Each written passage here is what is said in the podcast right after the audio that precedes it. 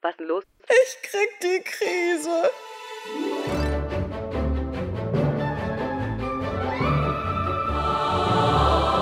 Jetzt bloß nicht durchdrehen. Hör den Podcast. Ich bin so aufgeregt und gespannt. Ich auch. Wir haben gerade einen Test gemacht, zu welchem Harry Potter Haus oder wie heißt das? Das heißt ja die Schule Häuser, ja, das sind die einzelnen Häuser. Die heißen in Häuser. Hogwarts. Und wir haben einen Test gemacht, zu welchem Haus in Hogwarts wir gehören. Und den Test, den wir gemacht haben, ist ein Persönlichkeitstest. Ja, und das ist ein wissenschaftlicher Persönlichkeitstest, ne? Also, das ist ja das Spannende daran. Das ist nicht nur Hokuspokus Internet, sondern äh, Wissenschaft. Lösen wir auf. Ich Ach muss so, meins will- wollen wir das jetzt schon machen? Ah, Ja, oder? Nicht? Noch nicht? doch, okay, warte. Oh, komm. Wo ist es denn? Also, Ach, da. äh, vielleicht äh, für die nicht-Harry Potter-Fans. Soll ich vielleicht erst mal kurz erzählen? Sollen wir es gleich sagen oder soll ich kurz die Häuser vorstellen? Erstmal sagen wir ganz kurz, Okay. das, was unser Thema ist, oder? Auch wenn das vielleicht jetzt. Das ist mal, für so uns ist es logisch. Für Ach uns so. ist es total logisch, aber Stimmt. vielleicht nicht für euch, die ihr uns zuhört. Äh, wer die letzte Folge gehört hat, weiß, es gibt heute eine zweite Folge zum Thema Menschenkenntnis. Bei Menschenkenntnis geht es darum, dass wir ja unser Gegenüber schnell durchschauen. Ist immer so ein negativer Begriff, aber den benutzen wir ganz oft. Ah, Dankeschön, einschätzen können. Und wir haben das schon in der letzten Folge gesagt und ich wiederhole es nochmal. Wir sind ja der Auffassung, bevor man andere Menschen einschätzt, ist die Grundlage, sich selbst zu kennen. Deswegen äh, ist es vielleicht auch gar nicht so schlecht, diesen Harry Potter-Test zu machen. Wir werden den Link bei Instagram reinstellen. Ne? Und vielleicht könnt ihr das auch Shownotes mal auch, ne? ausprobieren. Und in die Show Ja, und in die Shownotes, genau. Dann könnt ihr das auch ausprobieren. Wir finden es großartig. Es geht also eben darum, bei Menschenkenntnis nicht jemanden zu durchschauen, sondern wir werben eher für das Thema jemand anderen verstehen, auch im Unterschied zu mir selbst und auch akzeptieren. Denn es gibt keine Persönlichkeitseigenschaft, die jetzt per se negativ wäre. Es gibt natürlich unterschiedliche Ausprägungen und es gibt Kombinationen, die ein bisschen schwierig sind, äh, aber schwierig halt immer ja aus unserer eigenen Perspektive heraus. Ne? Und grundsätzlich, Persönlichkeit entsteht zu 40 Prozent genetisch, also das, was uns unsere Eltern, unsere Vorfahren mitgeben, und 60 Prozent, der größere Teil, äh, macht unsere Persönlichkeit unsere Umwelt aus. Das heißt, wie werden wir erzogen? Erziehung spielt eine große Rolle bei den äh, Eigenschaften, über die wir heute sprechen. Natürlich auch, wo wir geboren wurden, in welchem kulturellen Umfeld, mit welchen Werten wir aufgewachsen sind. Das macht natürlich einen Unterschied. Wer sind unsere Freunde? Wer sind unsere Partnerinnen und Partner? Also Beziehungen prägen uns ja auch. Und grundsätzlich kann man sagen, es gibt drei Möglichkeiten, Persönlichkeit zu beschreiben, wissenschaftlicher Natur. Darauf haben wir uns natürlich bezogen. auch Und mit das Harry ist Potter, keine Sorge. auch mit Harry Potter, das ist auch wissenschaftlich, wenn ihr gleich denkt, so, mm, na, seid gespannt. Wir können einmal schauen, wie sind die Präferenzen bezüglich Handlung und Wahrnehmung. Also ganz simpel gesagt, ist jemand eher proaktiv und geht auf andere zu oder ist jemand eher reaktiv und wartet ab. Und äh, die, der Klassiker, ist das Glas halb voll oder halb leer? Das sind eben Wahrnehmungspräferenzen unserer Umwelt, bestimmter Situationen und wie gehen wir damit um, die Handlung. Der zweite Punkt oder die zweite Möglichkeit sind die neurobiologischen Grundmotive. Und diese beiden Punkte haben wir in der letzten Folge behandelt. Falls ihr die noch nicht gehört habt, es lohnt sich, da reinzuhören. Und womit beschäftigen wir uns heute? Mit den Persönlichkeitseigenschaften und zwar den sogenannten Big Five, das sogenannte Fünf-Faktoren-Modell. Und das ist aktuell international das Standardmodell in der Persönlichkeitsforschung. Und es gibt fünf Eigenschaften, die sind unterschiedlich ausgeprägt bei uns. Also auch hier gibt es nicht, hab ich oder hab ich nicht, sondern die Frage ist immer, äh, wie stark ist die Eigenschaft ausgeprägt?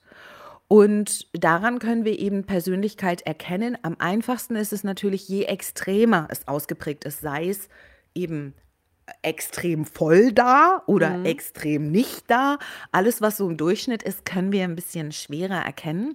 Du hast es beim letzten, in der letzten Folge so ein schönes Beispiel gemacht mit so einem Farbmalkasten, mhm, so einem mhm, Tuschkasten mhm, sozusagen. Genau. Dass wir, wenn wir, wir haben alle quasi die gleiche Farbpalette, aber in unterschiedlichen Mischungen vorhanden. Beim mhm. einen ist jetzt mehr blau, beim anderen mehr rot, mehr mhm. grün, mehr gelb und pink. Pink.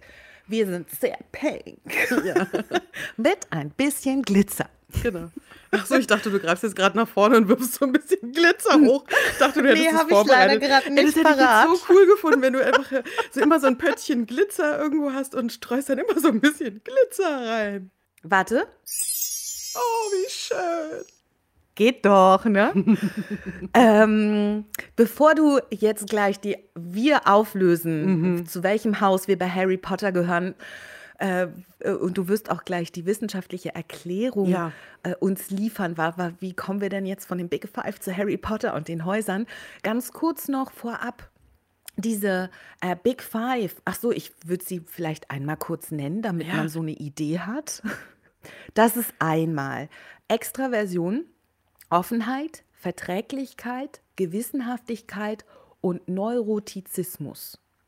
Waren fünf, ne? Genau. Das sind sie. Wunderbar. Was die im Einzelnen bedeuten, was diese Merkmale ausmachen, wo es Präferenzen bei Berufen gibt, bei den Geschlechtern gibt es auch Präferenzen. Mm, das schauen wir uns im Laufe dieser Folge an. Spannend ist noch, dass wir, wenn wir so einen Schnellcheck machen wollen, das ist ja das, was wir immer so ganz cool mm, mm, finden, mm, mm. obwohl wir da auch so ein bisschen den Disclaimer davor setzen wollen, sagen, ja, schnell, check. Wir sind halt eben dann doch nicht äh, wir Menschen so leicht in Schubladen zu stecken. Aber wenn man so einen Schnellcheck machen möchte, dann gibt es so die klassische drei Merkmale, die uns Aufschluss geben über bestimmte Persönlichkeitseigenschaften. Zum einen beeinflusst unser Alter unsere Eigenschaften. Grundsätzlich ist unsere Persönlichkeit ab einem gewissen Alter recht stabil. Als Kind ist sie noch sehr flexibel und dann verfestigt sie sich und äh, Studien sagen aktuell, dass man so mit ungefähr 50 Jahren recht stabil in der Persönlichkeit ist. Aber es gibt eben so bestimmte Eigenschaften. Man kann sagen, äh, die Stabilität, bestimmte Eigenschaften nehmen zu. Wenn wir 70 sind, dann nimmt sowas wie Verträglichkeit, Gewissenhaftigkeit auf jeden Fall zu. Wenn wir bis 30 Jahre sind, also unseren Zehnern und Zwanzigern, sind wir sehr viel flexibler und sind mehr in der Offenheit, sind auch mehr in der Extraversion. Das ist so der Klassiker, glaube ich, da spricht man dann von der Altersmilde oder mhm, Altersweisheit, die mhm, mhm. irgendwann jeden von uns ereilt und uns per se, kann man sagen, ein bisschen ruhiger macht. Ich spüre es jetzt schon. Auch das Geschlecht beeinflusst unsere Eigenschaften, wo jetzt vielleicht manche denken, was, wie kann denn das sein? Da stelle ich die Hypothese auf, dass das immer noch heutzutage viel mit Erziehung zu tun hat, denn es gibt eben bestimmte Persönlichkeitseigenschaften, die wir als eher männlich äh, und andere, die wir eher als weiblich wahrnehmen. Und tatsächlich hat sich in der Wissenschaft da auch eine jeweilige Priorität herausgearbeitet. Also es gibt Eigenschaften, die vermehrt beim weiblichen Geschlecht und Eigenschaften, die vermehrt beim männlichen Geschlecht auftauchen. Und auch unser Beruf beeinflusst oder wird beeinflusst durch unsere Eigenschaften, unsere Berufswahl. Und da auch zum Thema Geschlechter äh, hat man festgestellt, bei Führungskräften beispielsweise macht es, was die Eigenschaften bei den Geschlechtern betrifft, gar keinen großen Unterschied ob Mann oder Frau. Da gab es eine Studie von 2018, ähm, da hat man festgestellt, weibliche Führungskräfte nähern sich den eher männlichen, typisch männlichen Eigenschaften an. Mhm. Daraus kann man schließen, dass wir unser oder dass unser Umfeld auch einen starken Einfluss auf unsere Eigenschaften hat. Und man kann natürlich auch noch mal darüber nachdenken oder die Frage stellen, was pflegen wir eigentlich hier für einen Führungsstil und was assoziieren wir mit einem guten, offenbar guten Führungsstil? Aber das ist ja, also auch, da ist ja auch richtig viel Wandlung gerade drin, ne, in diesem ganzen Bereich. Arbeit, Ja. wie arbeitet Führung. Mhm. Wie funktioniert Führung? Ja, das ist auch gut so. Lösen wir mal auf, oder? Harry Ja. Potter. Jetzt habe ich schon fast wieder Okay, vergessen, drei, was ich habe. eins. Ravenclaw. Ich auch. Echt jetzt? Ich hätte es nicht gedacht. Ich mich- auch nicht. Was Voll hast du da eingegeben? Da muss man ja eingegeben, welches Haus äh, glauben Sie, Sie kommen rein und welches Haus wollen Sie am liebsten rein. witzig, ne? Und dann habe ich gedacht, ich komme nach Gryffindor und ich wollte gern nach Ravenclaw. Ich wollte nach Gryffindor und dachte, ich wäre Slytherin. Ach, witzig. Fun Fact: Slytherin ist bei mir auf Platz zwei. Bei mir ist Slytherin der letzte Platz zusammen mit Gryffindor. Auf Platz zwei ist bei mir Hufflepuff. Ach, witzig. Hufflepuff und Gryffindor teilen, bei, teilen sich bei mir den letzten Platz. Also Harry Potter-Fans wissen jetzt sofort Bescheid. Vielleicht, Gabi, magst du mal kurz Ja. erklären, was diese Häuser auch mit den Big Five zu tun haben? Absolut. Und warum, warum das hier äh, wissenschaftliches Internet Hokuspokus ist, wenn schon Hokuspokus. Also, ähm, das Thema, das Überthema nennt sich Regionalpersönlichkeiten und es gibt einen, ja, einen der führenden Forscher oder Pioniere der Regionalpersönlichkeiten ist der Psychologe Jason Renfro von der University of Cambridge. Und er hat sich hervorgetan, weil er ähm, Durchschnittspersönlichkeiten bestimmt hat in den Gegenden von Großbritannien. Zum Beispiel, dass in Schottland freundlichere Menschen, dass man dort freundlicheren Menschen begegnet, in London aber überproportional viele Rüpel zu Hause sind. ähm, die Schotten und Schottinnen sind wohl ein recht gelassenes Völkchen. In Wales sind wohl viele Nervenbündel zu Hause. Ähm, Offenheit hatten wir vorhin auch schon angesprochen. Ne? Offenheit für neue Erfahrungen ist nirgendwo so groß wie in London. Klar, in den Metropolen. So, so weit, so gut sozusagen. Sagt man nicht auch immer, die Schotten seien geizig oder verwechsel ich das gerade? Äh, ja, doch, das habe ich, aber das, das habe ich jetzt nicht Das- herausgefunden in diesem Rahmen ist dieser jetzt äh, Studie. geizig oder Geiz ist jetzt Genau. auch keine Persönlichkeitseigenschaft der Big Five. Soweit, so gut. Er hat einen jungen Doktoranden namens Friedrich Götz. Und eines Tages bekam Jason Renfro eine Anfrage vom Time Magazine ähm, aus New York 2017. Und es ging darum, sie wollten ein, ähm, ein Psychoquiz online stellen zum 20 Jahre Harry Potter äh, Jubiläum. 20 Jahre ist das Aha. schon her. Okay. Mhm, mhm, mhm. Kurz durchatmen und weiter geht's. So. Jetzt kannte sich aber Jason Renfro gar nicht mit Harry Potter aus. So besonders und hat das an sein Team weitergeleitet. Und Friedrich Götz hat sich als einziger anscheinend gemeldet. Und äh, Einzige Harry Potter Nerd. Genau. Und hat sich dann damit beschäftigt. Und dann ist ihm eingefallen, es gibt ja diesen sprechenden Hut, der am Anfang, wenn du nach Hogwarts kommst, kommt ja der sprechende Hut und verrät dir, in, ähm, in welches Haus du gehörst, sozusagen. Ja. Und äh, ich, ich trage mal ganz kurz, ja, dieses Lied vor, sozusagen. Vielleicht seid ihr Gryffindors, sagt euer alter Hut, denn dort regieren, wie man weiß, Tapferkeit und Mut. In Hufflepuff dagegen ist man gerecht und treu, man hilft dem anderen, wo man kann und hat vor Arbeit keine Scheu. Bist du geschwind im Denken, gelehrsam auch und weise, dann machst du dich nach Ravenclaw, so wett ich, auf die Reise. In Slytherin weiß man noch List und Tücke zu verbinden, doch dafür wirst du hier noch echte Freunde finden. Hm. Und äh, Friedrich Götz war sofort klar, okay, das Lied beschreibt doch nichts anderes als einen psychologischen Persönlichkeitstest. Und er hat sich dann durch Fragebögen gearbeitet und ähm, am Ende einen langen Test erstellt, der tatsächlich sogar viral ging, ja. Zwischen 2017 und Sommer 2020 haben 1,8 Millionen Menschen diesen Test durchgespielt. Die, ähm, ja, die Daten wurden zur Verfügung gestellt und man konnte daraus dann auch ableiten, in welchen Regionen die Leute zu Hause sind und was das auch mit Regionalpersönlichkeiten zu tun hat. So, und jetzt äh, zurück zu uns. Ravenclaw, wir beide, ne? Also gelehrsam und weise, Finde ich geschwind gut. im Denken. Im ja, Denken, finde ich im Denken. Im Dinken. Genau. Auch, das kann ich auch. Was ist Dinken? Kenne nur Danken. Egal, ich kann's. Egal, ich kann's. Das ist auch geil. ähm, und das passt ja auch ganz wunderbar zu uns, zu diesem Podcast hier, nicht wahr? Weil wir so intelligent sind? Naja. also man, so hin und wieder habe ich gehört, das wäre jetzt nicht so weit von uns Hin und weg. wieder kommen wir nicht ganz so doof rüber. Es ja. sei denn, ich muss irgendwelche Jahreszahlen zitieren. 70er Jahre, Erster Weltkrieg, pff, war alles eine Soße.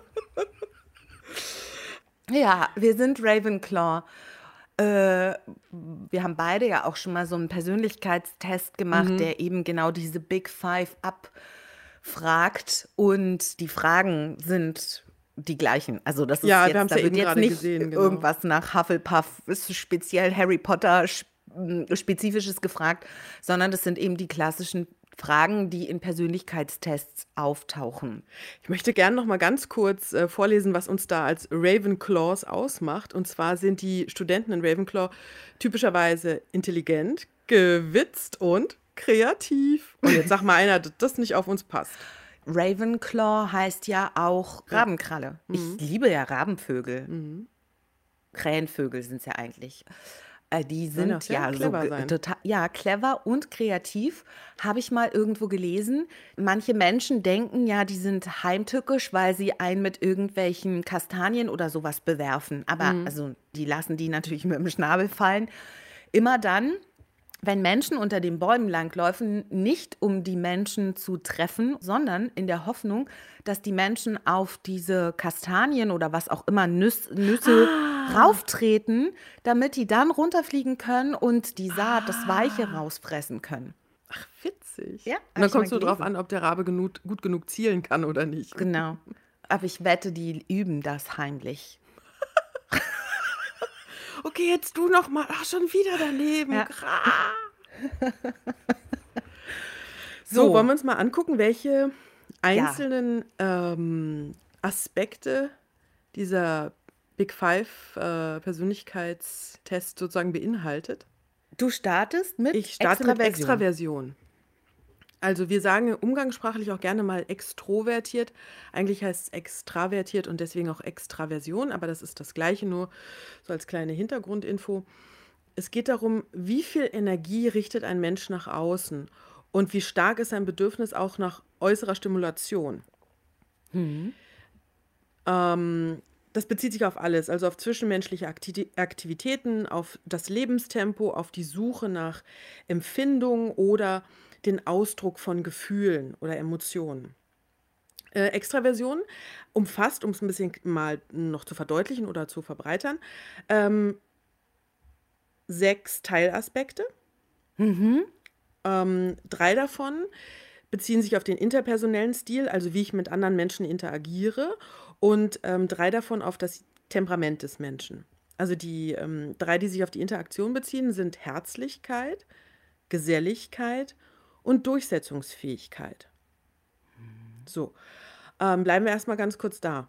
Also bin ich in der Interaktion mit anderen Menschen eher freundlicher, liebenswürdiger, umgänglicher, persönlicher. Äh, da ist natürlich das, äh, der Aspekt Herzlichkeit mit gemeint. Ne? Dann bin ich, wenn ich das eher zeige, dann ist es bei mir eher ausgeprägt und ich bin extravertierter. Ähm, bei Geselligkeit klar, ich bin gesellig, ich bin gesprächig, ich habe viele Freunde, ich bin kontaktfreudig. Auch ein hohes Zeichen für Extraversion. Bei der Durchsetzungsfähigkeit, ich bin bestimmend, entscheidungsfreudig, tonangebend.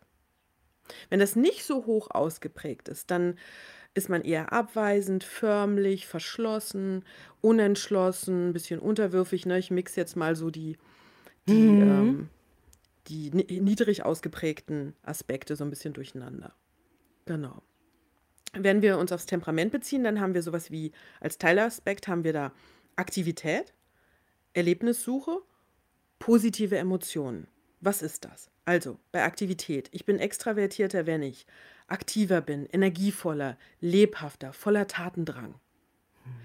Ich bin auf einer Erlebnissuche, wenn ich abenteuerlustig bin, draufgängerisch, unternehmungslustig. Ich bin ähm, auf der Suche nach positiven Emotionen, wenn ich begeisterungsfähig bin, oder ich zeige gerne positive Emotionen, wenn ich begeisterungsfähig bin, frohsinnig, heiter, überschwänglich. Wenn ich das jetzt so höre, mhm. Was ich jetzt mache, und wahrscheinlich macht ihr das auch, zu überlegen, was passt denn da zu mir? Und ich mhm. merke jetzt zum Beispiel, dass es bestimmte Dinge innerhalb dieses, dieser Persönlichkeitseigenschaft Extraversion gibt, die bei mir stärker ausgeprägt sind und weniger stark ausgeprägt sind. Also wir haben da ja innerhalb dieser einen Eigenschaft nochmal eine Mischung, ne? Weil ich bin jetzt Total. nicht der krass abenteuerlustige Typ, dass ich jetzt, wir haben schon mal drüber gesprochen, sage, ich buche ein One-Way-Ticket und ziehe mit dem Rucksack los. Auf der anderen Seite so eine Party. Ich würde jetzt nicht jede Party mitnehmen, aber in der aktuellen Zeit wahrscheinlich schon. Bist du da auch ein bisschen abenteuerlustig und draufgängerisch? Aber so Geselligkeit mag ich. Mag ja, total. Gäste zu haben. Also ich würde auch sagen, du bist ein sehr geselliger Mensch. Du bist ähm, ähm, sehr herzlich. Du bist ähm, begeisterungsfähig, frohsinnig, ja. heiter. Gerade das mit den positiven Emotionen finde ich auch sehr stark bei dir ausgeprägt. Mhm. Ja, bei dir auch. Mhm. Deswegen mögen wir uns auch so. Ja, deswegen weiben wir. Ist es ähm, denn so, ähm, wenn zwei extravertierte Menschen, also bei denen bei beiden stark Extraversion ausgeprägt ist, dass die gut miteinander auskommen, oder?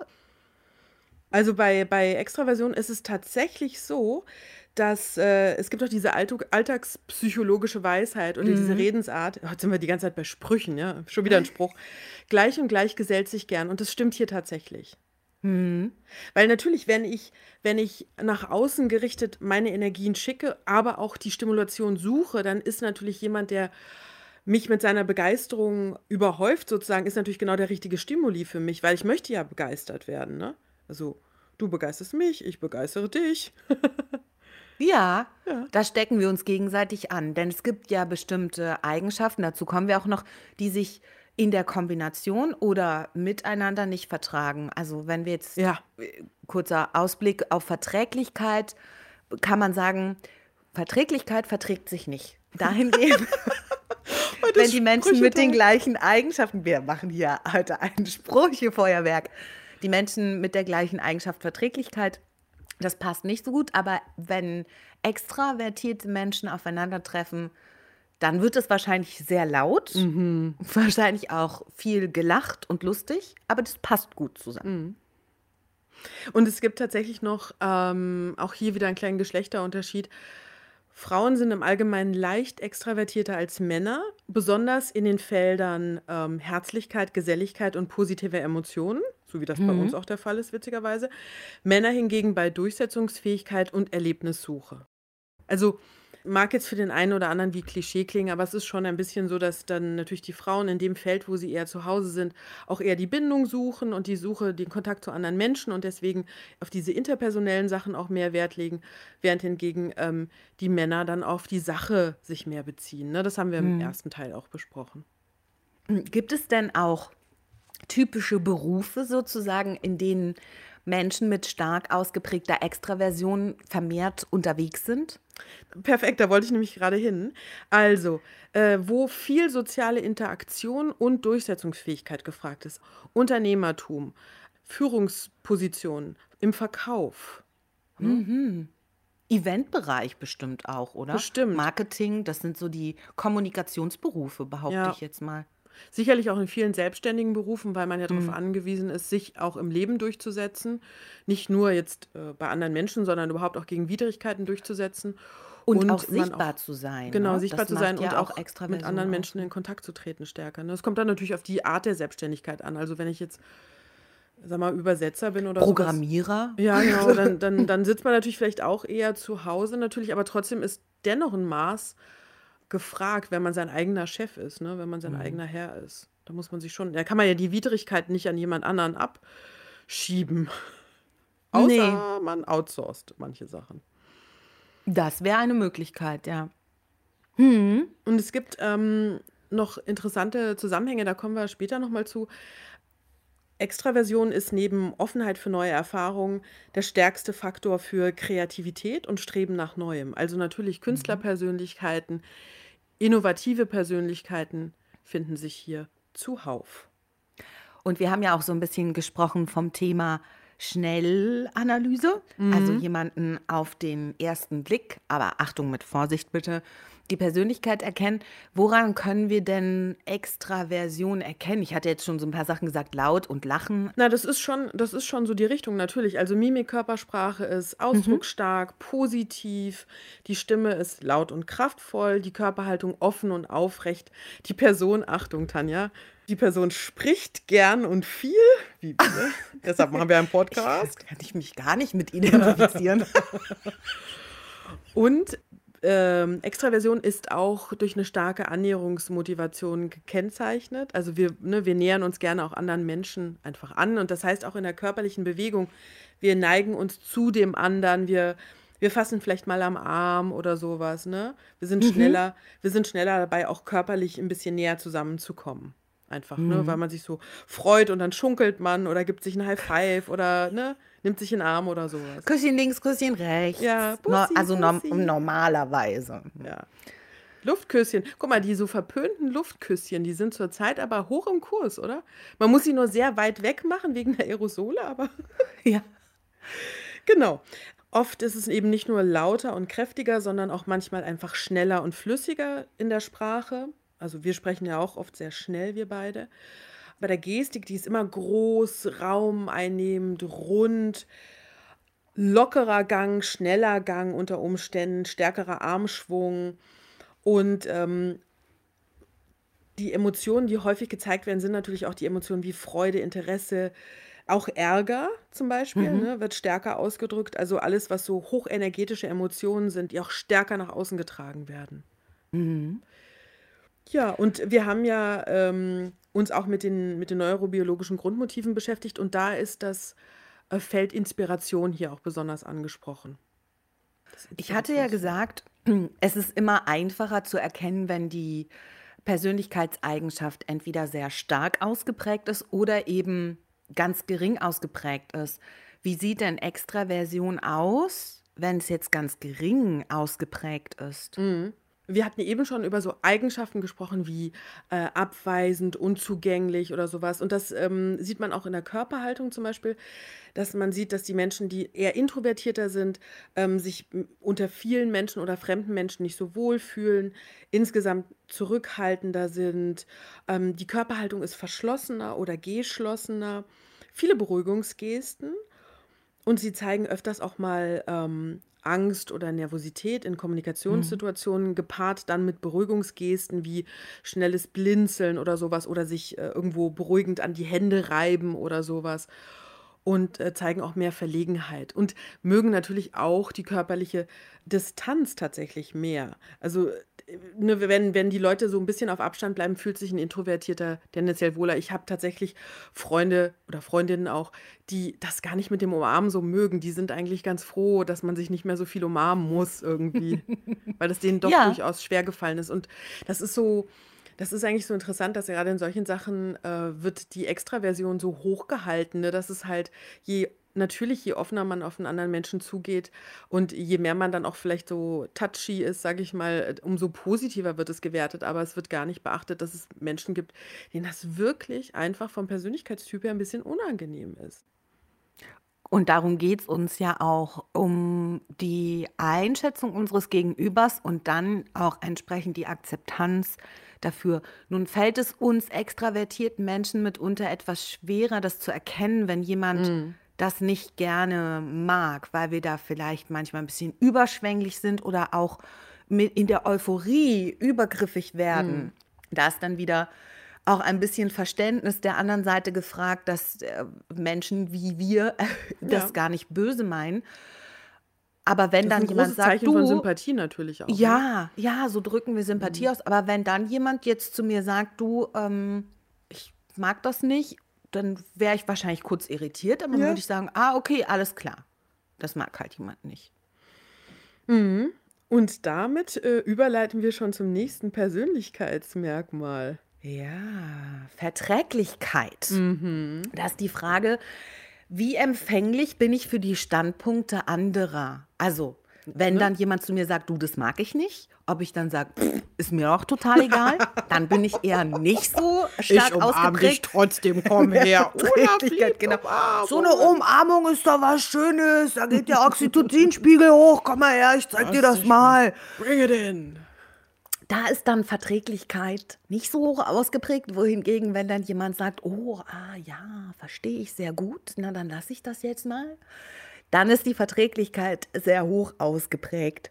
Also Verträglichkeit ähm, bezieht sich auch stark auf die Rolle, die wir einnehmen in Beziehungen. Also man kann sagen Hochstatus versus Tiefstatus. Man kann auch von einer gewissen Anpassungsfähigkeit an andere mhm. Personen, nicht an Situationen, sondern wichtig an andere Personen äh, sprechen. Und auch hier haben wir wieder Teilaspekte, mhm, wie du es mhm. schon bei Extraversionen genannt hattest, gibt es auch sechs Teilaspekte von Verträglichkeit und die sind Vertrauen. Ganz niedrig ausgeprägt ist jemand eher argwöhnisch, misstrauisch, skeptisch, zynisch vielleicht auch. Oder ist dann die Verträglichkeit hoch ausgeprägt, äh, dass jemand gutgläubig ist, wie wir auch manchmal dann so ein bisschen blauäugig sagen, arglos, vertrauensselig, treuherzig.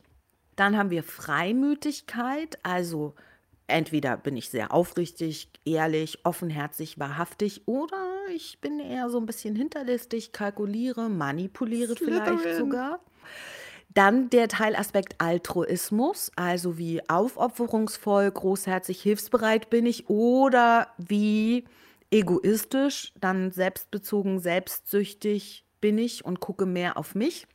Dann haben wir Entgegenkommen, also wie nachgiebig, versöhnlich bin ich oder eben wie rechthaberisch, streitsüchtig vielleicht bin ich auch unnachgiebig. Dann haben wir Entsch äh, nicht Entscheidenheit, Bescheidenheit, also bin ich eben eher bescheiden versus guck mal, wie geil ich bin, auch ein bisschen eitel, selbstgefällig. Und als äh, letzter Teil Aspekt von Verträglichkeit Gutherzigkeit. Also bin ich sehr mitfühlend, verständnisvoll, warmherzig oder sage ich unbarmherzig. Ist mir doch egal, ob du nicht umarmt werden möchtest. Ich mag das. ja, auch hier haben wir ja so typische Berufsfelder, könnte man sagen, wo ah, ja, die, die, die, Verträglichkeit stark ausgeprägt ist. Und das dürfte jetzt keine Überraschung sein. Es sind viele soziale mm. Berufe, wo vor allem prosoziale Interaktion äh, wichtig ist. Das heißt, wir haben hier hohen Personenbezug. Das heißt, menschliche Beziehungen sind wichtig, was aber nicht heißt, dass das, wenn die Verträglichkeit hoch ist, dass ich trotzdem liebe, in großen Gruppen zu sein, sondern eher die kleinen, engen, feineren Beziehungen sozusagen mag, tiefsinnige, tiefgründige Beziehungen. Da geht es eher um Quantität der Beziehung als um Qualität der Beziehung. Und es geht eben darum, äh, um, um Harmonie. Also wir sind im Feld hm. Harmonie und Geborgenheit sehr stark, denn es sind so viele Heilberufe, soziale Berufe.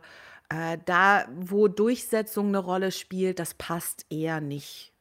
Ich würde von mir jetzt sagen, ich bin nicht unverträglich, aber es gibt eben, oder sagen wir so, wenn ich ein Ziel verfolge, das ist noch eine andere Persönlichkeitseigenschaft, mhm. dann bin ich tendenziell eher unverträglicher. Mhm. Aber wenn ich mit jemandem eine Diskussion habe oder einen Streit habe, dann denke ich darüber nach und dann geht meine Verträglichkeit danach hoch. Mhm. Die ist erst nicht da, dann reflektiere ich es und denke, okay, das war nicht cool, und dann versuche ich das wieder herzustellen, sozusagen, was kaputt gegangen ist. Und ich bin eher so jemand, der ist lange ruhig und geduldig und irgendwann gibt es einen Schalter und wenn sich der umlegt, dann, dann, ist Ende mit der Verträglichkeit. Ich bell eher vorher ja. schon und sag, ey, hier, was soll das? Ja. ja? Genau. Du wirst eher so, ach komm schon, jetzt. Und Gabi ist so, ja, okay, okay. Und dann irgendwann ist die Klappe, wuch, wo ist sie denn? sie ist irgendwie weg. Sie Warum ist, ist sie denn ausgeflippt. Weg? Guck, da oben geht sie wie das HB-Männchen in die Luft. Und da seht ihr auch, es ist nicht nur eine Eigenschaft, die uns ausmacht, sondern sie stehen auch in der Wechselwirkung mhm. zueinander. Das ist ganz spannend, wenn man das an sich selbst so beobachtet. Als mitfühlend würde ich mich schon bezeichnen, ne? Von, dieser, von diesen ja, Aspekten. Das wäre ja auch schlimm, wenn wir es nicht ja. wären und ja. als Coaches unterwegs Absolut. sind. Als Coach brauchst du ja auch eine gewisse Verträglichkeit und auch ein, ein das Thema Mitgefühl oder mhm. Empathie. Mhm sollte da schon vorhanden sein. Und äh, auch hier gilt wieder, wenn man für sich merkt, dass da ist irgendwas ausbaufähig, sage ich mal, dann kann man das trainieren. Das mache ich zum Beispiel mit meinem Ehrenamt, was ich übernommen habe, weil ich weiß, dass meine Hilfsbereitschaft nicht besonders groß ausgeprägt ist. Aber deswegen hast du dich ja committed zu diesem wundervollen genau. Ehrenamt. Genau. Das will ich bei mir ein bisschen stärken, weil ich das per se einen wichtigen Wert finde mhm. oder als einen wichtigen Wert empfinde, ja. Wir haben auch Geschlechterunterschiede. Ach ja, ja, mhm. mhm. ja. Und das ist jetzt, dürfte jetzt keine Überraschung sein, denn das, was ich jetzt beschrieben habe, sehen wir oft als typisch weiblich und durchschnittlich sind Frauen auch verträglicher als Männer. Mhm. Es sei denn, sie sind in Führungspositionen. Das hatte ich ja schon ah, gesagt. Ja, da nähert man sich dann dem anderen Ideal sozusagen an, dem noch derzeit vielleicht noch vorherrschenden, aber mal gucken. Ja, das Aha. wird sich auch noch mal ändern. Und wie kann ich das in der Körpersprache dann besser erkennen? Also wir haben, äh, woran wir hohe Verträglichkeit erkennen können, auf jeden Fall freundliche Mimik. Und wir haben viel Zustimmung im Sinne von beispielsweise Nicken oder hm, hm, hm. Ja, mhm. So dem, an dem anderen bestätigen, ich bin bei dir, ich gehe mit dir. Wir haben eine Zugewandtheit und auch eine Offenheit äh, gegenüber unseren Gesprächspartnern, aber wir sind in der Körpersprache eher platzsparend. Und ich bin eher fokussiert, konzentriert auf mein Gegenüber und ähm, dadurch, ich will nicht sagen, ich mache mich selbst ein bisschen kleiner, sondern andersrum. Aber man nimmt sich so zurück, ne? man lässt dem anderen seinen ja, Raum irgendwie. Ne? Genau. Das ist vielleicht. Ich mache mich nicht schön. größer als die andere Person. Nee. Mhm. Ja, das ist schon schön irgendwie, wenn man das kann, dass man dem anderen seinen Raum lässt. Mhm. Ja. Wenn ich eben sehr verträglich bin, oder meine Verträglichkeit hoch ausgeprägt ist, dann Liebe, Mitgefühl, Trauer, auch als Emotionen Scham, Schuld und Verlegenheit, Dankbarkeit sind hier ganz wichtige, berührt sein, ganz wichtige Emotionen. Und ich habe eher positive Expressionen dahingehend, dass ich eben auch positives Feedback geben möchte. Ich unterbreche den anderen weniger ich nehme die Haltung meines Gegenübers ein. Ah, also, das ist übrigens auch immer ein Zeichen von, ich bin harmlos, sagen zu wollen.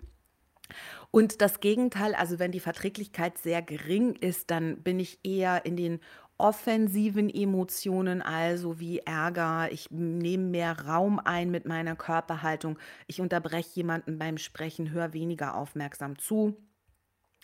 Ähm, ich wirke eher kühl versus warmherzig und ich zeige auch mehr Ablehnung und gehe auch nicht so in die Interaktion oder ins Gespräch mit anderen. Mhm. Mhm. Ähm, du bist jetzt dran mhm. mit Offenheit. gerade Offenheit. Offenheit für neue Erfahrungen heißt es eigentlich im Ganzen sozusagen. Ähm, wie interessiert ist ein Mensch an neuen Erfahrungen, an neuen Erlebnissen, an neuen Eindrücken, sowohl im Innen wie im Außen? Und wenn wir uns kurz nochmal an die Extraversion eben erinnern, dann ist der Unterschied, dass bei der Extraversion hat es natürlich viel mit dem Außen zu tun und äh, bei der Offenheit geht es aber auch um das Innen, also in mir drin, in mein, um mein inneres Erleben. Das hat nichts dann mit äußeren Einflüssen unbedingt zu tun. Mhm. Diese Offenheit für neue Erfahrungen sorgt für Neugierde, Streben nach dem Unkonventionellen und nach dem Originellen. Und hat auch wieder sechs wunderschöne Teilaspekte, die gerade mir auch als Künstlerin total gut gefallen. Mhm. Äh, Fantasie, Ästhetik, mhm. Gefühle, Handlungen, Ideen, Werte und Normen. Also Fantasie, wenn es hoch ausgeprägt ist, bin ich einfallsreich, erfinderisch, kreativ, aber auch vielleicht ein Tagträumer. Wenn ich ähm, Ästhetik bei mir hoch ausgeprägt habe, dann bin ich neben dem Künstlerischen auch noch kunstsinnig vielleicht, poetisch, habe einen hohen Sinn für die Ästhetik von Dingen. Wenn der Teilaspekt Gefühle hoch ausgeprägt ist, dann würde ich mich selbst als empfindsam, feinfühlig, gefühlvoll oder sensitiv beschreiben. Mhm. Wenn es um den Teilaspekt Handlungen geht, um Flexibilität, Probierfreudigkeit, Mhm. Ich suche Abwechslung und Neues. Ja? Ich bin in der Handlung, in der, also ich handle sehr offen. Ich, ich ähm, ähm, richte meine Handlungen. Ich dachte, ich handle sehr offen. Ich tue etwas, aber ob ich zum Ergebnis komme, bleibt noch offen. Oder wie ist das zu verstehen? Ja, vielleicht. Ah, okay. V vielleicht sogar. Mhm. bei den Ideen geht es um, äh, bei dem Teilaspekt Ideen geht es um Lernbegierigkeit, um Neugier, um Wissensdurst. Ich habe Kaffeedurst. Ich muss mal oh ja, ich, äh, Prost. Kann ja nur an den Bildschirm mhm. prosten. Oder jeder von uns hat zwei Gläser da und dann. So, und da sind wir schon wieder mitten in den Ideen. Wir sind nämlich auch voll von Ideen.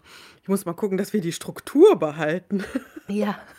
Äh, bildungshungrig, ne, habe ich eben auch gesagt bei Ideen. Und ja. das ist das, was uns beide ja auch auszeichnet, finde ich. Sonst würden ja. wir ja nicht mit unseren Studien hier hantieren. Und dann, was Werte und Normen angeht, ich bin aufgeschlossen, ähm, ich bin äh, progressiv, man könnte denjenigen dann als liberal bezeichnen. Und Status quo kritisch, da werden dann Sachen auch hinterfragt. Wenn bei mir diese Offenheit für neue Erfahrungen nicht so ausgeprägt ist, dann, ich schmeiße jetzt mal wieder so ein paar Begriffe rein, dann ist man empfindungsärmer, man ist nüchterner, sachorientierter, insgesamt vielleicht ein bisschen desinteressiert, vielleicht auch nur desinteressiert wirkend, engstirniger, konservativ.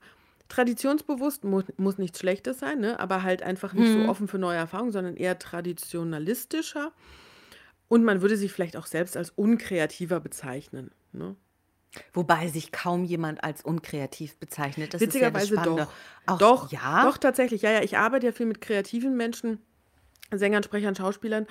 Und hin und wieder gibt es ähm, Leute, die entweder anfangen, in diese Berufe zu reinzugehen, junge Leute, die sagen, ah, ich bin ja gar nicht so kreativ. Ich kann das nachvollziehen, wenn man in einem sehr kreativen Umfeld ist, dass man sich dann schnell nicht kreativ fühlt, weil man äh, uns ja immer im Vergleich mit anderen mhm. sehen. Wenn ich und das ist spannend, dass du es sagst, weil wenn ich überlege, da wo die Menschen sich als sehr kreativ bezeichnen, das ist meistens in den Bereichen, in denen die nicht so kreativ sind oder in denen Kreativität ja. nicht so eine große Rolle spielt und die Menschen halten sich für sehr fancy und kreativ.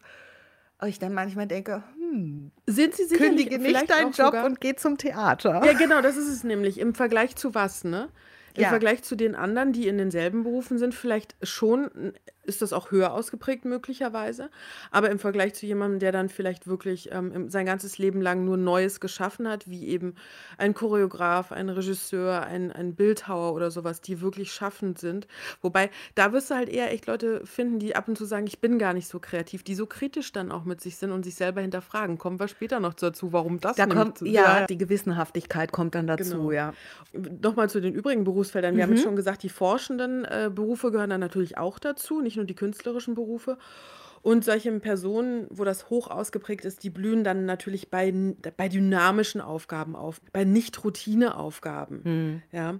Und vorhin auch bei dem Test, da gab es die ganze Zeit, Sie ähm, erledigen Aufgaben ja. routiniert und sorgfältig oder sowas. Und ich so, oder Sie haben Spaß bei Routineaufgaben? Nein. Also, ich erledige die, aber Spaß habe ich muss. nicht dabei. Ja, und deswegen äh, Menschen, die wo die Offenheit ähm, für neue Erfahrungen nicht so hoch ausgeprägt ist, die findet man dann natürlich eher in strukturierten Berufen, mhm. Routinetätigkeiten, ähm, verwaltenden Berufen. Und das finde ich auch, ich bewundere solche Leute. Ich finde es ganz großartig, wenn, wenn, wenn jemand so, so eine Detailfreude auch hat irgendwie oder gerne immer jeden Tag dasselbe macht. Also da gibt es ja Leute, denen gibt es ein unglaubliches Gefühl von Sicherheit.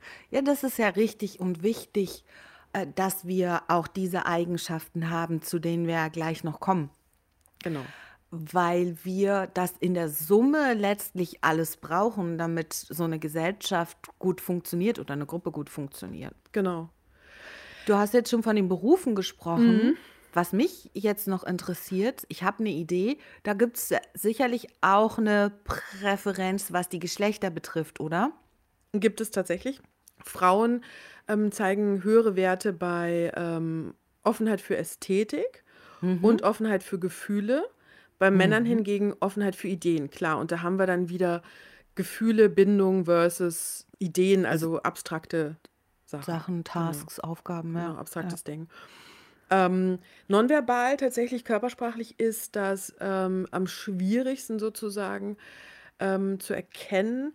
man sieht es dann vielleicht eher, wenn die Leute im Tun sind oder wie sie auf, auf Sachen reagieren. Zum Beispiel, blühe ich bei einer dynamischen, kreativen Arbeit auf oder bringe ich eher gute Leistung bei Routineaufgaben, wie wir das mhm. schon eben besprochen haben? Äh, beschäftige ich gerne mich mit, äh, mit Kunst, mit Musik, mit Ästhetik oder habe ich da jetzt nicht so großes Interesse dran? Liebe ich es zu philosophieren? Ja? Bin ich neugierig kreativ? Habe ich einen reichen Wortschatz? Auch Menschen, die eher mal gegen den Mainstream schwimmen, weil sie eben Ideen lieben, sind hier zu Hause. Und ähm, witzigerweise zeigen ähm, Menschen, die offen für neue Erfahrungen sind, auch öfters mal Gänsehaut, also die sogenannte Piloerektion. Ach so, heißt Gänsehaut als ja, Fachbegriff genau. Piloerektion? Genau. Ja.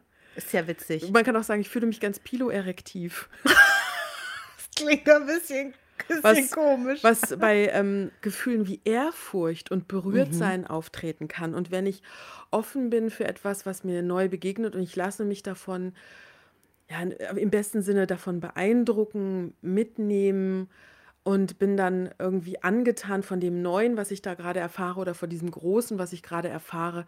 Und es zeigt sich Gänsehaut. Emotionsausdrücke, die wir hier finden, hatten wir eben schon gesagt, Ehrfurcht berührt sein, dann Interesse, Mitgefühl, Liebe, Freude. Ähm, bei Menschen, die eher verschlossen sind, ne, die, die abweisenderen dann äh, Emotionen dann wie Ekel oder das Zurückgezogene wie Scham oder Verlegenheit.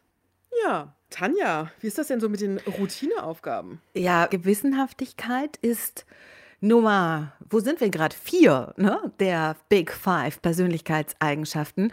Und da ist die Frage, wie stark richte ich mein Handeln an Zielen aus und wie stark verfolge ich auch diese Ziele. Also hier spielt der Wille zum Erfolg, aber auch der Glaube daran, dass ich erfolgreich sein kann, eine große Rolle.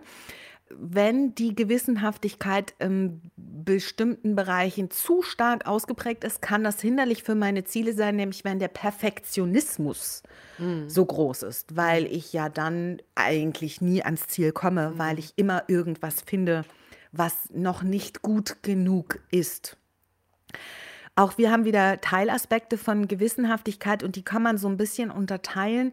Äh, bei dem einen geht es halt mehr um das Thema Leistung, Ziele sozusagen und mhm. bei dem anderen, was eher aktiv ist, viel mit Aktivität zu tun hat und das andere ist mehr etwas reaktiv im Sinne von Ordnung und Struktur schaffen. Die Teilaspekte sind einmal Leistungsstreben, also wie motiviert oder unmotiviert bin ich, wie arbeitsfreudig oder wie bequem. Das andere ist Kompetenz. Habe ich einen Plan und schätze ich meine Fähigkeiten hoch ein oder eben eher niedrig? Dann die Selbstdisziplin. Bin ich eher chaotisch und undiszipliniert oder bin ich ausdauernd, beharrlich, konsequent, willensstark? So, und das ist eher so das Proaktive. Dann haben wir so diese drei Teilaspekte Ordnungsliebe, Pflichtbewusstsein mhm. und Besonnenheit. Oh. Also bei der Ordnungsliebe jetzt wie ordentlich oder organisiert bin ich versus äh, pingelig mitunter auch, wenn es zu äh, stark ausgeprägt ist oder wie nachlässig. Mein Pflichtbewusstsein, also wie genau pünktlich, ungenau, unpünktlich beispielsweise bin ich auch zuverlässig, unzuverlässig. Und bei Besonnenheit, das ist spannend, wie treffe ich beispielsweise Entscheidungen ähm, bin ich da sehr spontan in der Entscheidungsfindung und vielleicht mitunter auch etwas kurzsichtig, weil ich nicht sehr lange reflektiere. Oder bin ich da eben sehr weitsichtig, planvoll und überlege meine Entscheidungen. Und da kann ich halt in der einen Ausprägung sehr impulsiv sein und in der anderen Ausprägung vielleicht halt auch ein bisschen zu träge, dass ich halt zu lange über die Entscheidung mhm. nachdenke mhm. und dann vielleicht die Gelegenheit an mir vorbeizieht. Wir haben nicht so wirklich typische Berufe, kann man jetzt nicht so sagen, aber man kann sagen, Menschen, bei denen die Gewissenhaftigkeit hoch ist, haben eine Tendenz zu entweder unternehmerischen Berufen oder so Verwaltungsberufen. Davon hast du ja gerade schon gesprochen, so eher ordnend und verwaltend. Aber grundsätzlich gibt uns Gewissenhaftigkeit mehr Aufschluss darüber, wie sehr ist jemand ambitioniert beruflich erfolgreich zu sein. Ich wollte gerade sagen, ist das nicht eher so ein bisschen der Unterschied, in welcher Position ich bin? Also mhm. Also könnte man nicht eher so sagen, dass da so eine, so eine Hierarchie oder, oder wie, wie sagt man das am besten, ne? Bin ich eher oben genau. in der Leiter, der Karriereleiter oder bin ich eher so in der Mitte der Karriereleiter? Also ist Karriere überhaupt ein Thema für mich? Ne? Ja, genau. Die Frage ist natürlich auch, was assoziiere ich dann mit einer bestimmten Stufe der Karriereleiter? Das hat ja auch was mit Verantwortung zu tun mitunter. Also habe ich Bock, eben Aufgaben zu übernehmen, auch dafür hm, Verantwortung zu übernehmen oder sage ich, oh nee, mir ist das zu viel. Wenn wir zum Beispiel die Verträglichkeit sehr hoch haben, ist das immer eine Schwierigkeit, wenn ich eine Führungsposition habe. Denn wenn ich in einer Führungsposition bin, muss ich auch unbequeme Entscheidungen treffen. Ich muss vielleicht auch mal jemanden kündigen oder mit mhm. jemandem, und dazu muss es ja jetzt nicht ganz so, aber eine Abmahnung aussprechen, ernstes Gespräch führen. Und dann bin ich nicht gerade die beste Freundin oder der beste Freund von meinen Mitarbeitern. Mhm. Die Frage ist halt sowieso, inwiefern kann ich Freund sein meiner Mitarbeitenden, aber mm, was nicht gleichzeitig heißt, ich muss Feind sein. Da gibt es doch auch diese komische Führungsauffassung von Führung. Wenn sie Angst vor dir haben, ist es genau richtig oder irgendwie so Ach, in der Art? Ja, das ist aber furchtbar. so 1957, oder? Ja. Das ist ja noch nicht mal 2000 irgendwas eigentlich. Also nee. sollte es nicht mehr sein. Und wie wirkt sich das so im Verhalten aus? Ähm, mhm. Gewissenhaftigkeit? Also Verhalten ist genau das Stichwort. Wir können es am besten tatsächlich am Verhalten und an der Erscheinung erkennen. Wir haben jetzt nicht so eine typische Mimik oder sowas. Eher die Körpersprache ist da ausschlaggebend und wir haben so drei Hauptkriterien. Das eine ist eher eine förmliche Kleidung. Ah, na klar. Dann befolgt die, die Person mit einer hohen Gewissenhaftigkeit eher Regeln und achtet mehr auf Details. Mhm. Wobei ich das ganz spannend finde, weil ja, ich achte mitunter auf Details und ja, ich befolge auch Regeln, aber ich bin jetzt nicht die Person, die so stur jemandem hinterherläuft und sagt, jo, mache ich, sondern ich würde immer kurz diskutieren, warum das jetzt so gemacht wird und warum nicht anders. Manchmal bin ich da schon ein bisschen nerdig und bin so ein Freund von erstmal die Regeln kennen ja, also auch wenn ich jetzt unterrichte oder doziere oder sonst irgendwas, mir ist es schon wichtig, dass die jungen Leute vor allen Dingen erstmal verstehen, worum es überhaupt geht. Mhm. Aber dann, gerade wenn es um die künstlerischen Berufe geht, dass es bestimmte Regeln gibt, die man dann auch brechen darf, wenn man, wenn man an einem bestimmten sagt, ich möchte künstlerisch in eine andere Richtung gehen oder sowas. Ich möchte jetzt ähm, okay, wir machen das, eigentlich macht man das üblich, üblicherweise so, aber was mache ich, um herauszustechen vielleicht, um mhm. herauszuragen aus, aus, aus der Masse? Dann muss man manchmal vielleicht auch was anders machen. Ne? Aber kenne die Regeln und dann breche sie erst. Aber manche mhm. versuchen ja erstmal alles zu brechen oder erstmal rumzuwuseln wie so ein tasmanischer Teufel und dann erst zu überlegen, gab es vielleicht eine Regel, die ich gebrochen habe? Ja, und jetzt kommst du zurück, lernst die Regeln und dann fangen wir nochmal von vorne an. Und ich glaube, das ist Ravenclaw in mir. Das kann gut sein, ja. Ich merke bei mir, dass meine Offenheit äh, runtergeht, wenn die Gewissenhaftigkeit sehr hoch ist. Also wenn ich ein Ziel im Blick habe, bin ich damit unter auch sehr eingeschränkt. Also ich bin fokussiert, das wäre die positive Ausdrucksweise. Fokussiert heißt aber gleichzeitig, dass ich nicht offen sein kann, weil schon allein die Blickrichtung ist mhm. ja, ich habe eine Blickrichtung. Fokussiert, ja fokussiert auf einen Punkt und dann fällt es mir schwer, links und rechts zu gucken. Das heißt, bei mir geht die Offenheit immer ein bisschen flöten, wenn ich ein bestimmtes Ziel im Auge habe und ich bin schwer zu überreden. Jetzt mal, wenn ich mir in den Kopf gesetzt habe, ich möchte jetzt beispielsweise äh, das und das essen, hat es auch was mit Genuss zu tun, weil ich mir einen bestimmten Effekt davon verspreche. Aber mich dann zu überreden, was anderes auszuprobieren, ist nicht so leicht. Obwohl ich offen ger immer gerne für, für Essen sowieso bin. oh, ich bin auch immer offen für neue Essenserfahrungen. Ähm, um die Gewissenhaftigkeit nochmal mit meiner Gewissenhaftigkeit abzuschließen, ähm, wenn das sehr stark ausgeprägt ist, dann können wir das eben erkennen an, jemand ist sehr gut vorbereitet, folgt dem Plan, der Agenda, zeigt Blickkontakt, ist zielorientiert, konzentriert. Ähm, wir sehen eher Zufriedenheit, wir sehen den sogenannten authentischen Stolz, also ich bin stolz auf das, was ich durch mein Handeln erreicht habe, aber auch Ekel, weil wenn jemand die Regeln mm, nämlich nicht mm, befolgt, mm. zu, zu, zu, wenn die Gewissenhaftigkeit nicht so stark ausgeprägt ist, dann können wir sagen, lockerer, äh, Kleidungsstil, das sind die, die den Casual Friday in Unternehmen eingeführt haben, behaupte ich, ja. Bisschen vergesslich vielleicht auch und da werden die Sachen dann auch nicht so an den Platz zurückgelegt. Wenig Details lassen sich leicht ablenken. Guck mal, ein Eichhörnchen. Ich habe wirklich und, ein Eichhörnchen hier draußen übrigens. Ich habe wirklich ein Eichhörnchen, was hier ab und zu vorbeikommt und dann schreit es immer so, äh, beachte mich und so. Wirklich. Süß. Äh, wir haben hier eher den anmaßenden Stolz. Also ich bin mm. stolz darauf, dass ich äh, intelligent bin, schön bin, reich bin. Total also, geil aussehe. Äh, total geil und überhaupt so mega krass intelligent bin. Das sind Dinge, die uns geschenkt wurden, sei es durch Genetik, sei es durch ähm, den Zufall. Das ist nichts, wofür wir wirklich gearbeitet haben, deswegen der anmaßende Stolz.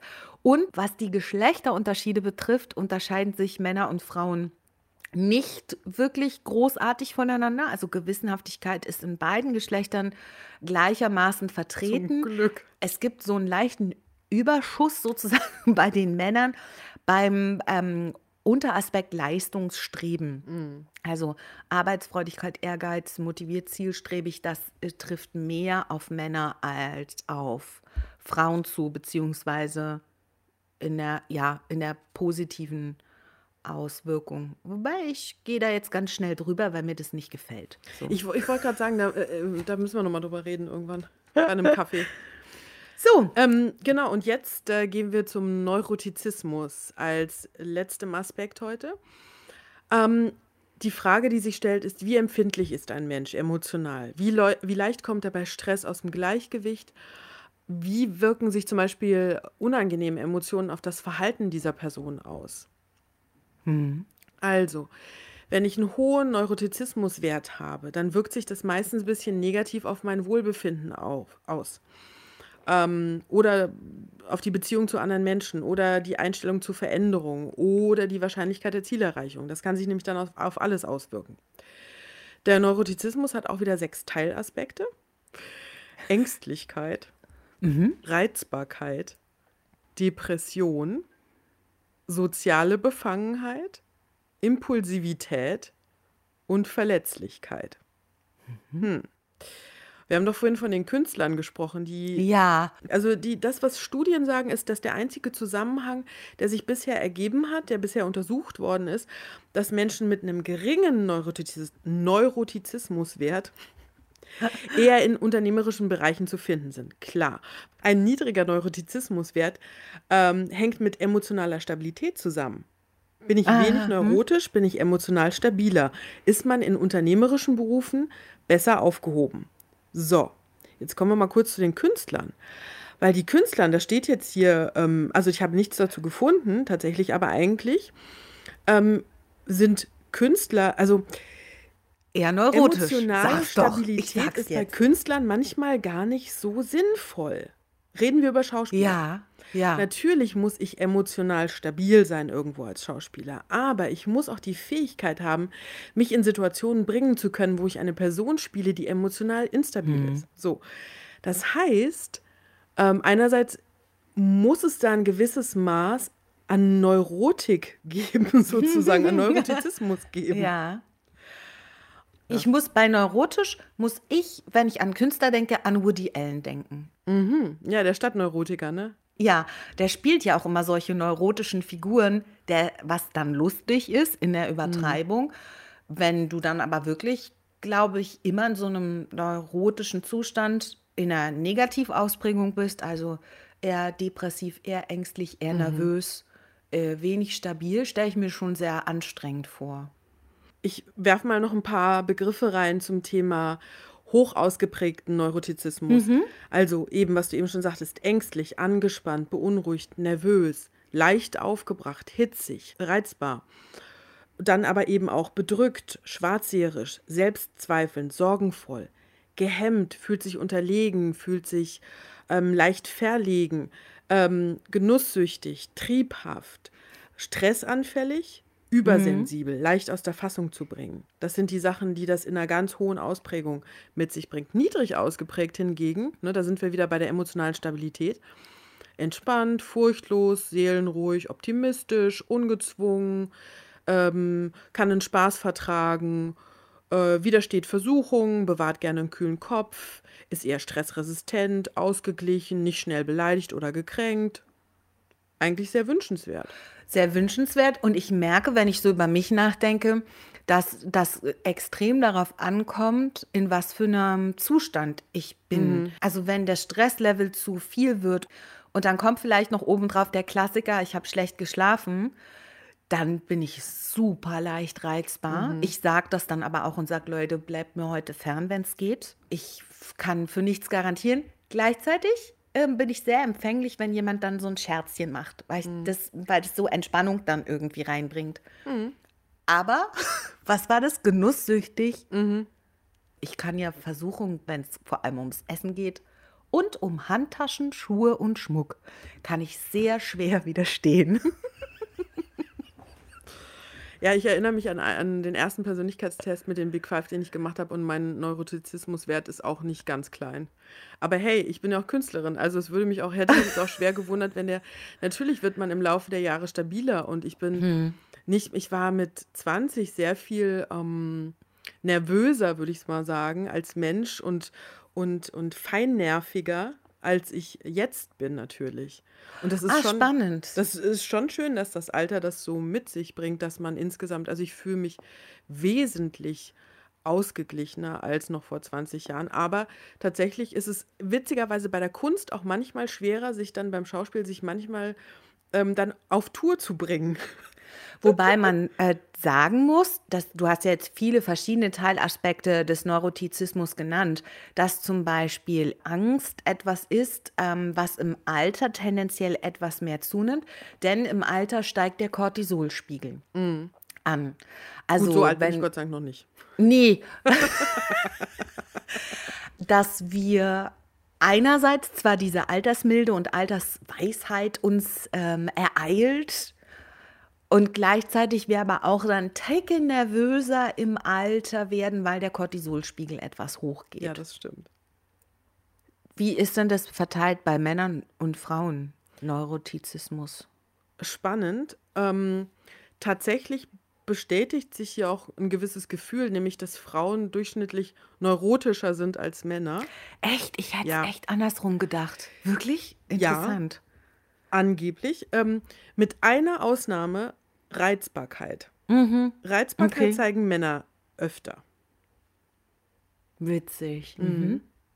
Es entspricht auch ein bisschen dem landläufigen Bild, finde ich. Frauen sind ein bisschen feinnerviger ja? Okay, da ja. bin ich dann anscheinend irgendwie total daneben. Wie sieht es denn aus, wenn ich das erkennen möchte? Mhm. Äh, was sind so ganz klare. Also, wenn wir jetzt wirklich Signale? in diesem ganz hohen Level sind, ne? jetzt nicht ja. so durchschnittsneurotisch wie der Stadtneurotiker, sondern so in einem hohen Level. Obwohl, Woody Allen, naja, da können wir schon drüber nachdenken, ob das noch Durchschnitt ist. Also ja, viele Stresssignale, viele Beruhigungsgesten, ja. ähm, eine eingefallene Körperhaltung und wirklich, wenn wir jetzt hier wirklich auf einem sehr hohen Level sind, natürlich auch negative Expressivität in Mimik und Körpersprache, dass wir sehr viel ähm, Ärger sehen, wir sehen sehr viel Trauer, Angst, Scham, ne, diese unangenehmen Emotionen. Mhm. Ähm, oft äh, Rücken- und Nackenverspannungen Kiefer verspannt. Ach. Die Körpersprache ein bisschen vielleicht zu kontrolliert, steif. Ähm, grübeln, also so Grübelkreiseln. Ja. Und das Erstrebenswerte vielleicht oder das, was uns natürlich dann auch mehr Wohlgefühl macht, ist, wenn wir emotional stabiler sind. Und wie sieht das aus? Die Muskelspannung ist locker bis normal gespannt, die Körpersprache ist entspannt. Äh, wir denken nur über akute und lösbare Probleme nach. Mhm. Ähm, selbst unter Druck sehen, man, sehen wir weniger äußere Stresssignale wie Blinzeln oder Beruhigungsgesten. Und äh, insgesamt ist man belastbarer oder wirkt belastbarer. Wir strahlen viel emotionale Ruhe aus, Gelassenheit, vielleicht dann eben auch so angenehme Emotionen wie Freude, Zufriedenheit, Stolz. Das Spannende ist, es gibt ja ganz oft diesen diesen Hinweis sozusagen, wenn du herausfinden möchtest, wie ist eine Person, stell dir vor, wie würde sie äh, in der Situation reagieren, eingeschlossen im Fahrstuhl, also mhm. oder stecken geblieben im Fahrstuhl. Und wenn ich über mich selber nachdenke, gibt es zwei komplett unterschiedliche Versionen. Die eine Version ist, wenn ich gerade in einer Situation bin, in der ich es eilig habe, in der ich genervt bin, in der ich eben ein Ziel verfolge, dann raste ich aus in so einem Fahrstuhl. Ich, drücke alle Knöpfe, schreie rum und bin nicht der Typ, der andere beruhigt, sondern eher andere anbrüllen würde. Weil ich denke, fuck, muss jetzt dieser Fahrstuhl stecken bleiben. Ich muss los. Wir müssen jetzt hier raus, Freunde. Ich glaube, ich würde dann auch versuchen, oben über die Decke rauszuklettern. Das darf man nicht, wegen nee. der ganzen Elektrik. Das sieht man nur in Filmen. Ich würde daran scheitern, dass ich mich nicht da hochziehen könnte, davon ganz abgesehen. Wenn ich aber jetzt gerade ähm, dahingehend entspannt bin, dass ich keine Termine habe oder äh, es kann auch sein, dass ich einen Termin habe, aber dass ich halt irgendwie nicht so extrem unter Druck stehe, dann fände ich es halt auch natürlich nicht toll, aber dann wär, hätte ich eher so diese Auffassung, ja gut, ich kann es jetzt gerade nicht ändern. Was mhm. soll ich denn machen? Muss ich jetzt halt warten? Kann ich irgendwas tun? Okay, ich habe alle Knöpfe gedrückt, ich habe den Notruf gerufen, was man dann da auch immer so macht. Ja, gut, warte ich jetzt, bis entweder der Fahrstuhl wieder losgeht oder jemand kommt und uns hier rausholt. Das, mein schlimmstes Szenario ist einfach nur, ich bin im Fahrstuhl und ich muss pinkeln. Das ist mein okay. schlimmstes Szenario. Die Frage ist also, ja. Und er steckt fest, nicht? Ja. Sind andere Leute mit dabei oder nicht? Ich fände es in beiden Fällen unangenehm. Natürlich, wenn Leute dabei sind, ist es nochmal super unangenehm, aber. Wäre ich alleine, würde ich knallhart in den Fahrstuhl pinkeln. Was soll man ja, tun? Ja, was willst du machen? Aber ich finde es trotzdem unangenehm. Oh. Ja, klar. Unangenehm ist allemal. Das ist wie wenn du dich übergeben musst. Oh Gott. Gut, kommen wir so. zum lustigen Abschluss. Du hast ja. noch ein paar Studienergebnisse. Ich habe noch, ein paar Studien dabei. Und zwar ähm, habe ich äh, ein paar wunderschöne Sachen gefunden zum Thema ähm, Klischees. Gibt es denn sowas wie die, äh, die Schwaben, der Schwabe generell schaffe, schaffe, Häusle baue. Ja. Oder die Bayern. Bisschen geizig, aber halt zum Anpacken. Und die genau, Bayern die, sind auch die, die anpacken. Ja, und auch vor allen Dingen mit dem Selbstvertrauen, mir ist an mir. Ja? Oder die Rheinländer, die so lustig und lebenslustig und leutselig genau. sind. Karneval, love. Oder die, der Norddeutsche, der schon äh, das höchste der Gefühle ist, wenn er dir ein, frö äh, ein fröhliches, also seine größte Fröhlichkeit am Morgen ist, wenn er dir ein Moin rüberwirft. Ne? Oder ein Jo. Genau. Und gibt es denn sowas wie, die Forschung nennt das Regionalpersönlichkeiten? Gibt es denn sowas? Die Antwort ist ja. Die gibt es tatsächlich. Und da wurden auch solche Big Five äh, Persönlichkeitstests unternommen. Und da sind folgende Sachen rausgekommen. Manches ist jetzt auch irgendwie offensichtlich, aber trotzdem ganz spannend. Ähm, der deutsche Forscher Martin Obschonka ähm, hat das untersucht mit seinem Team und da sind folgende Sachen rausgekommen. Zum Beispiel, also das, was wir eben hatten, Offenheit für neue Erfahrungen, ne? das, das Merkmal. Findet man besonders ist jetzt kein Wunder vielleicht, in Metropolen, also Berlin, Hamburg, Köln, München, wo sozusagen die, die Kreativen auch sitzen, wo mhm. man Kunst interessiert ist, wo man auch gerne mal ein neues Restaurant ausprobiert oder auch mal neuen, äh, ja, eine neue Landesküche ausprobiert. Gerade hier in Berlin, wir haben fantastische Restaurants mit fantastischem Essen. Apropos ja, gut, Essen. muss man sagen, wir probieren auch aus, weil die Möglichkeiten da weil sind. Weil wir die ne? Möglichkeiten haben, mhm. genau. Dann zum Thema Gewissenhaftigkeit. Witzig, die Ostdeutschen sind tendenziell gewissenhafter als die Westdeutschen. Mhm. Fleiß und Ordnung ist anscheinend besonders wichtig. Ebenso, und jetzt kommen wir zu den Schwaben, äh, die, die Schwaben und Schwäbinnen in Süddeutschland hat man wohl auch höhere Werte von Gewissenhaftigkeit. Mhm. Ansonsten nannten sie es ein Band der Lockerheit, was sich durch Deutschland zieht, wo man das nicht so, wo man Dinge nicht so eng sieht wie im Rest des Landes. Und zwar ist das Niederbayern, Franken bis Südwestniedersachsen. Das Band der Lockerheit. Also wenn man da Urlaub macht, sind die Leute alle entspannt. Mhm. Dann haben wir ähm, Extraversion. Und äh, der Ostdeutsche an sich ist wohl tendenziell introvertierter als der Westdeutsche. Introvertierter. Echt? Ja, hätte ich jetzt ich auch ja witzigerweise nicht. nicht gedacht, ja. Finde ich überhaupt nicht, aber gut. Ja, ich finde, ja, also. ich, ich finde, dass da gedacht. viel eher ein Gespräch zustande ja, kommt und ja. die Leute viel offener sind, offenherziger, auch viel schneller von sich Dinge erzählen, auch persönliche Dinge, wo ich manchmal ganz überrascht bin, als wenn du im Westen Westdeutschland unterwegs bist. Aber vielleicht ist das dann eher Verträglichkeit, eher weißt du? Vielleicht ist das eher Verträglichkeit. Ja, ähm, sein, also ja. die, mhm. äh, der Westdeutsche per se ist wohl extrovertierter, extravertierter in dem Fall, um es mal richtig zu sagen. Und ähm, tatsächlich auch, es gibt wohl, es wird wohl das Klischee des unterkühlten Norddeutschen bestätigt, denn auch in den Küstenregionen ist man offenbar weniger extravertiert. Ja, natürlich. Das der Wind. Genau. Und, und äh, man ist natürlich extravertierter auch wieder in den Großstädten Berlin, Hamburg, München, Köln, Stuttgart, Düsseldorf, Frankfurt. Dann kommen wir zur Verträglichkeit, wo wir eben schon waren. Besonders freundlich sind angeblich die Leute in Baden und Oberbayern. Mhm. Äh, in den Küstenregionen auch eher weniger ausgeprägt. Das ist, weil da so viel Wein getrunken wird. Da unten, Baden ja, das, ist das glaube ich. Ba Wein in, und in, Bier. In Baden, in Baden-Baden vor allen Dingen soll ja immer so, das ist ja, glaube ich, die Region, wo das beste Wetter angeblich auch irgendwie ist. Oder das macht natürlich auch was aus. Wenn du immer Sonne mhm. hast, bist du halt auch fröhlicher. Mhm.